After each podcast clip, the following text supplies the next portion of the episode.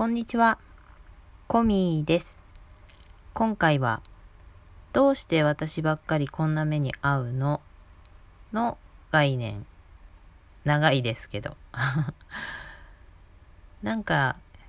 こう、ひどい仕打ちみたいなね。どうして私ばっかりこんな目に遭わなきゃいけないの？みたいなことって、えー、思うことがありますでしょうか？うーん、私もあったかな。まあなんかそもそもそういうふうに考えることあったかな。ちょっと今パッと思い浮かばないですけど、えー、どうして私ばっかりっていうのは他の人はこんな目に遭ってないでしょ？っていう意味も含まれているというふうに、えー、感じ取っているのでちょっとそういう視点からお話をしたいと思います。どうして私ばっかりっていう思うその出来事。まあ全く同じじゃないけど同じようなことが他の人には果たして起きてないのかという感じなんですけどもしかして同じようなことが起きてるかもしれないけどその人にとってはうーんそこまでダメージじゃないっていうかまあもちろん内容にはよるけどダメージだけどうーんどうして私ばっかりっていうふうに思わないとかもしくは他の人にとって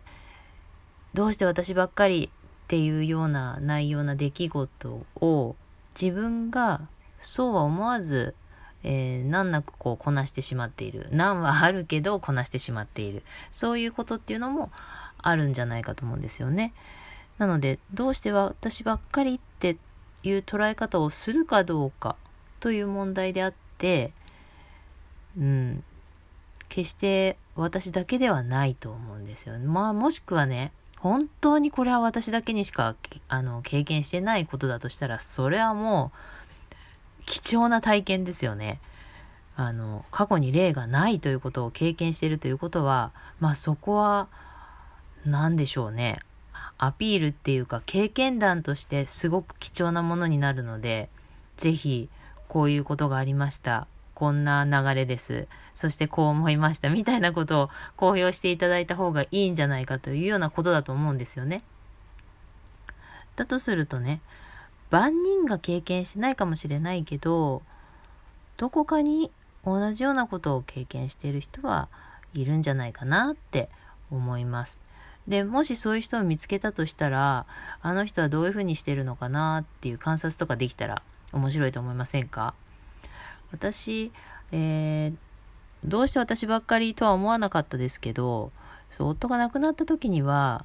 こう未亡人と言われる人たちっていうのはどういうふうに過ごしてるのかなって、あの、観察っていうのかな、してみた時期がありました。そうするとたまたまね、テレビでそういう特集が行われていたりということがあって面白いタイミングだなと思ったりしたんですけど、まあ、同じ状況にあったとしてもまあちょっと違う状況もあるけどね。大雑把に言って同じ環境になったとしてもその人その人で、えー、そこを乗り越える方法っていうのは違うんだなっていうのはすごく分かりました。だからどうして私ばっかりってもし思うことがあれば、えー、似たようなことを経験している人が周りにいないかしらっていう観察もうーんなんかこう乗り越える方法を見つける手段ではあるのかなというふうに思ったりしています。はい。ということで今日は今日は今回はどうして私ばっかりこんなことが起きるの？の概念でした。おしまい。